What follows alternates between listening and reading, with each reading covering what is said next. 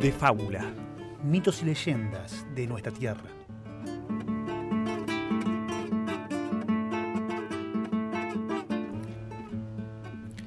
Mendoza, 1891.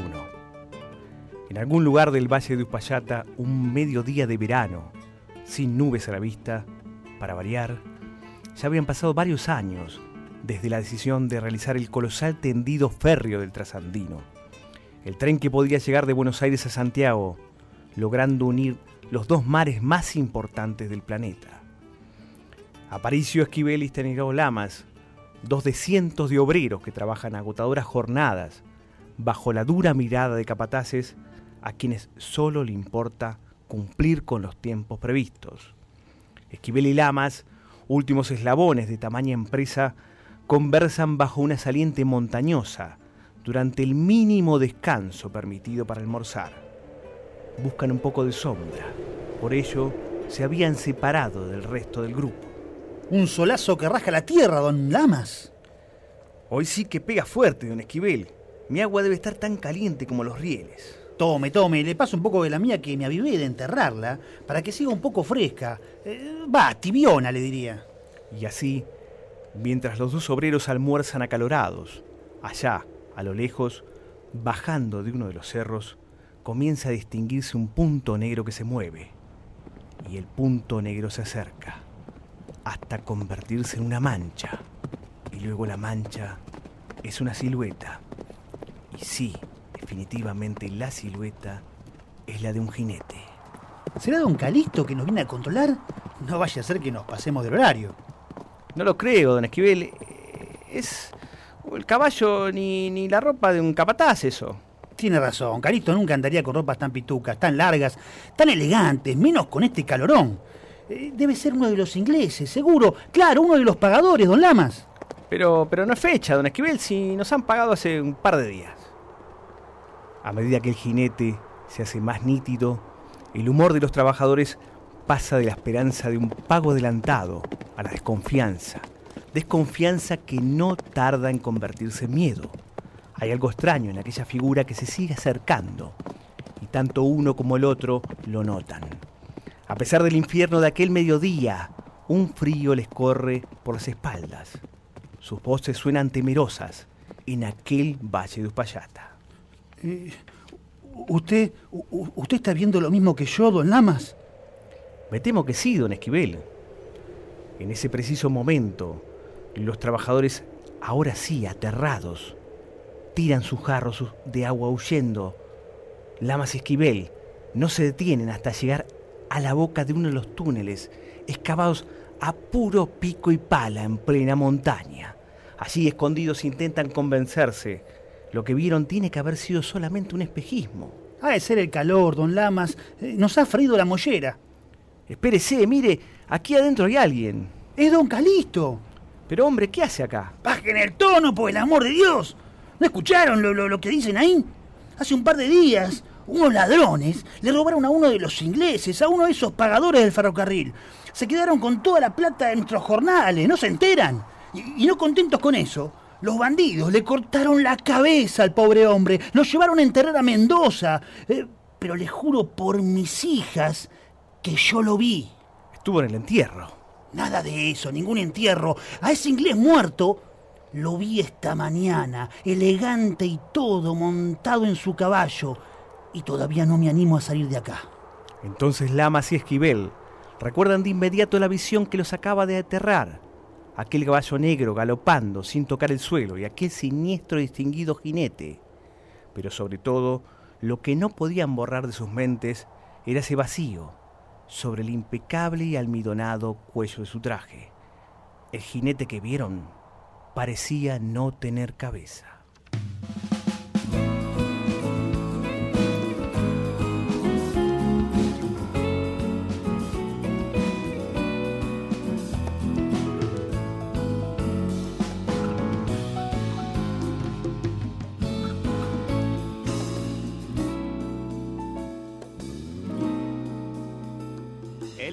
Que llevaba la guita para los muchachos del ferrocarril se comió una pateadura y perdió su testadura y quedó tirado allí. La lengua afuera en la cordillera. El inglés que perdió su cabeza, perdió su trabajo en el ferrocarril. Su caballo abandonado se escapó por un bañado y hoy lo han visto por aquí. Como espantado, pero montado. Ay, niña Jesús María, el futre en mi galería. Allá va por los cerrillos de galera y calzoncillos. Busca su plata roñosa detrás del cerro Tolosa. Yo lo vi en el túnel 4 de galera y de zapatos. El inglés busca venganza porque no tiene esperanza.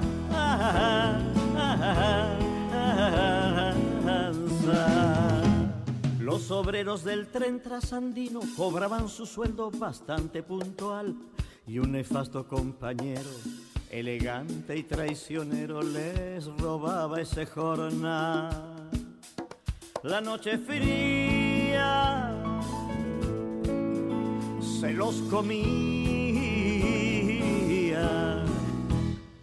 Y hay quien dice que el mal compañero perdió su cabeza en algún cañador. Ha pasado mucho tiempo, pero ayer volvió en el viento un relincho cortador. Como un cuchillo en los paramillos. Ay, niña Jesús María, el futre en mi galería. Allá va por los cerrillos de galera y calzoncillos. Busca su plata roñosa detrás del cerro Tolosa. Yo lo vi en el túnel 4 de galera y de zapatos. Qué mala suerte, se ríe como la muerte.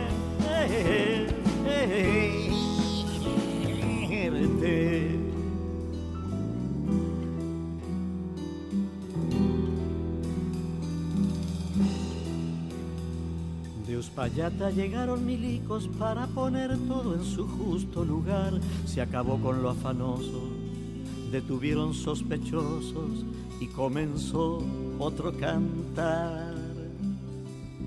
Hecho leyenda para que entiendas, para que entiendas. El sentir de la gente sencilla que en la cordillera prefiere no hablar, tiene miedo y no lo tiene, la leyenda la entretiene, pa' su bien o pa' su mal. Mi pueblo inventa mientras comenta. Ay, niña Jesús María, el futre en mi galería.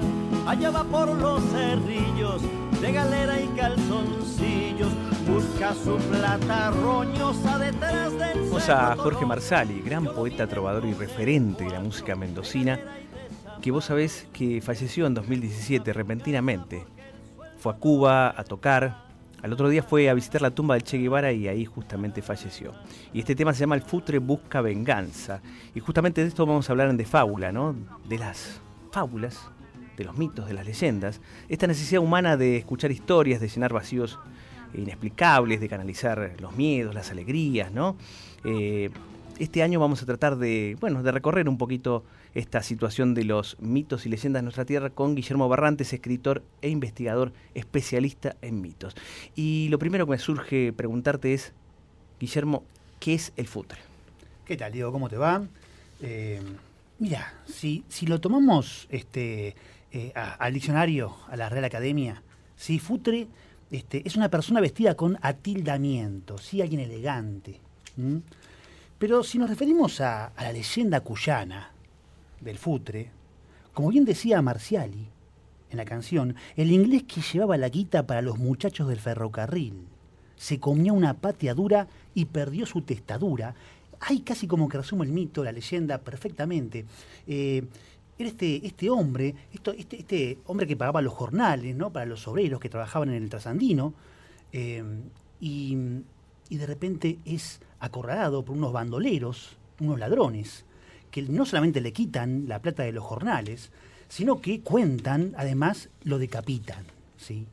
Y a partir de ese momento, según cuenta la leyenda, el espectro ¿sí? de este hombre, de este jinete sin cabeza, se puede cruzar con cualquier mendocino en algún lugar de Mendoza.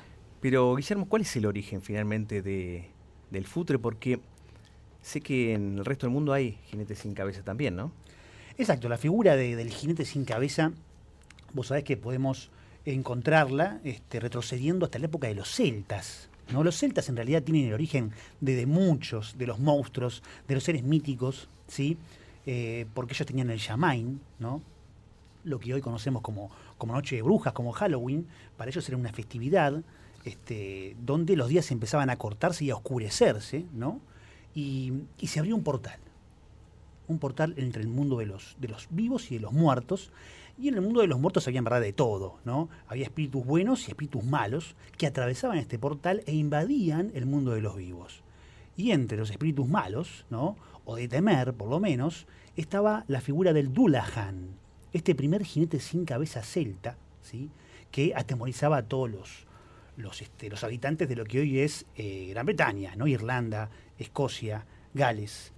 También tenemos los hermanos Grimm, ellos también que están presentes un poco en todos los orígenes, ¿no? Estos investigadores este, de, la mitología germana, eh, ellos encontraron también la figura del jinete sin cabeza en espectros de cazadores que se aparecían decapitados y anunciaban una época este, negra ¿no? para, la caza.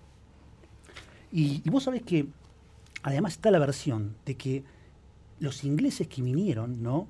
que heredaron de los hermanos Clark, de los chilenos que no, no pudieron seguir con el proyecto del trasandino, estos ingleses que tomaron, que se encargaron del trazado del tren, eh, tal vez podemos imaginar que alguno de ellos trajo esta leyenda, la leyenda del Dullaham, la leyenda irlandesa, ¿no? de este jinete sin cabeza, y los mendocinos, los, los cuyanos, en algún que otro fogón, la fueron transformando y convirtiéndola en el futre. Y seguramente porque el trasandino tuvo en su génesis, obviamente, gran cantidad de personas de ese origen, ¿no? Primero empezaron los hermanos Clark, que en realidad su papá era escocés y su mamá argentina, de San Juan, y después este, directamente los ingleses tomaron la iniciativa de, este, esta obra monumental, 3.200 metros sobre el nivel del mar, un túnel de 3 kilómetros, cavado pico y pala, así a mano, eh, donde se encontraron argentinos y chilenos, pero la importancia y lo monumental de esta obra era puesto en relevancia Hablábamos con Pablo Lacoste, él es investigador, historiador de Mendoza, justamente, de la Universidad de Santiago de Chile, y esto decía al respecto. Hay una parte de capitales británicos, que son los dueños, hay una parte de aportes de los estados de Argentina y de Chile, que va cambiando en el tiempo, hay empresas que quiebran, como la de los Clark, o sea, es toda una madeja bastante, bastante enredada. Pero obviamente el protagonismo ahí lo llevan los británicos porque este ferrocarril para ellos era estratégico, ¿no?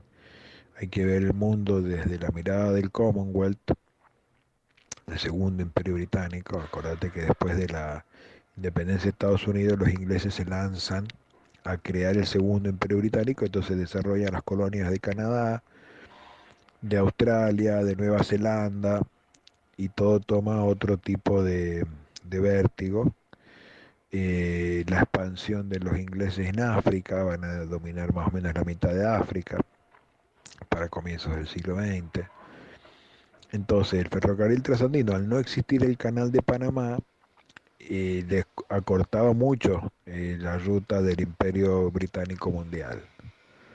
Porque entonces ellos iban de Inglaterra a Buenos Aires, de ahí del barco hacían el transbordo al tren, cruzaban hasta Valparaíso en tren y ahí continuaban en barco hasta, eh, hasta Australia. Esa es una ruta muy importante para ellos. Y tuvo una centralidad gigantesca ¿no? para las rutas mundiales del comercio, el ferrocarril trasandino era como el canal de Suez, una cosa realmente impresionante. Hasta que, bueno, viene Estados Unidos, construye el canal de Panamá y a partir de entonces, 1914, ya se perdió mucho el interés global que tenía el trasandino. ¿no? Tal vez somos almas en soledad. Entre sueños y la realidad. Te veo a los ojos, te siento temblar. Como una llama que se va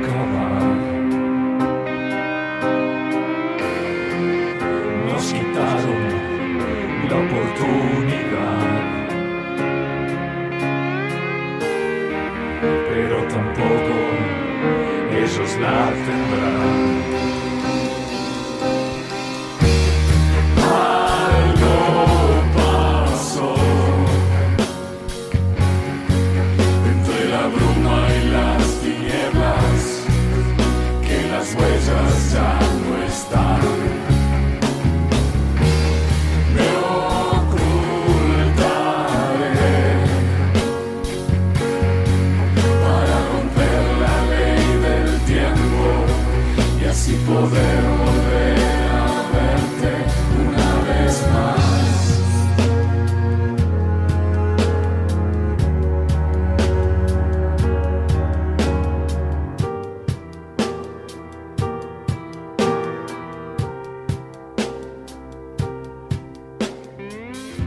Escuchamos el oratorio rock El Futre Fantasma de los Andes de Natalio Feingold. Creado en 2009, estrenado un año después, la obra no puede ser sino una creación de un mendocino, obviamente. Él es compositor, productor, pianista, multiinstrumentista, apeló a las voces de Mariano Leota, Gabriela Cátulo y Liti Brescia, entre otras. Y los músicos son Jeff Eidelmer, Ariel Farías, Didier Turelo, Néstor Longo, Diego Logorski y Juan Marcos de Ángelis. Para llevar adelante la puesta eh, presentada en Cuyo y en Buenos Aires, desde entonces obviamente hubo muchas puestas más, pero sobre el origen de esta obra, esto nos decía Natalio Feingold. Yo creo que el comienzo está en algunos eh, vinilos que escuché cuando era chico, como La muerte del general Lavalle o Cuadrofinia, eh, hasta algunas cosas de Pink Floyd, donde se contaban historias a través de la música. Eso debe haber quedado dentro mío por mucho tiempo. Y después, eh, alrededor del 2009, estaba haciendo música para unas productoras chilenas y viajaba a menudo a Chile. Y empecé, a, viajaba solo y empecé a pensar en el futre, en las historias que nos contaban de niños y un poco ahí empecé a desarrollar la idea. Y la idea era algo eh, muy fuerte que tenía, que tenía ganas de expresar básicamente eh, todo un cúmulo de, de información que tenía dentro y también de creación musical. Yo creo que de ahí viene las ganas de hacerlo. Y la cordillera la noche, volviendo a las 3 de la mañana, uno empieza a pensar en, todas esas historias de niños alrededor del fuego y creo que un poco eso me llevó a la imaginación al futre, ¿no? a nuestro futre, que era una historia muy fuerte.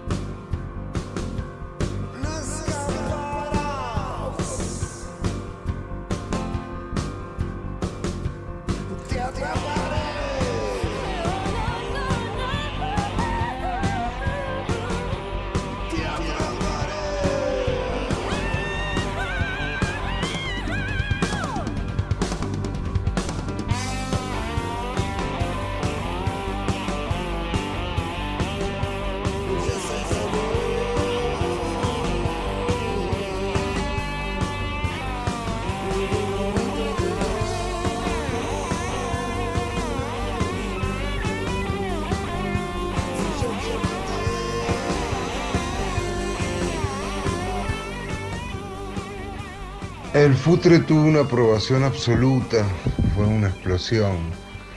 En las primeras presentaciones en el 2010, creo que fue. Estuvo en Mendoza, San Rafael, San Juan. En el auditorio de San Juan por primera vez ponían algo que no era, que tenía un toque más eléctrico y fuerte. Y también eh, estuvo en Buenos Aires.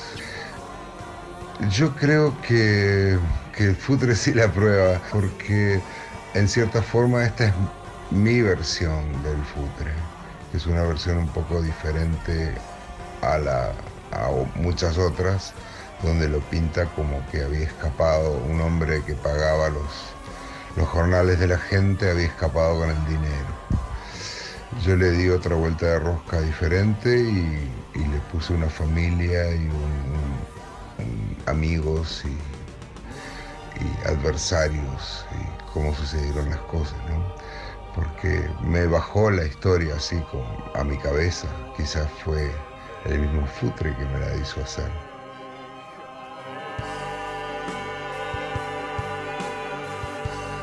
Y entonces, como dice Natalio Feingold, el creador justamente de este oratorio rock, el futre fantasma de los Andes, parece que la leyenda sigue en pie, ¿no? Sigue vigente, por supuesto. Eh, pensá, Diego, que, los mitos, las leyendas, eh, nunca mueren. Son, son esas historias que, que reflejan eh, los amores, eh, los temores, los sueños. Son el alma de un pueblo. Y, y el futre es una de ellas.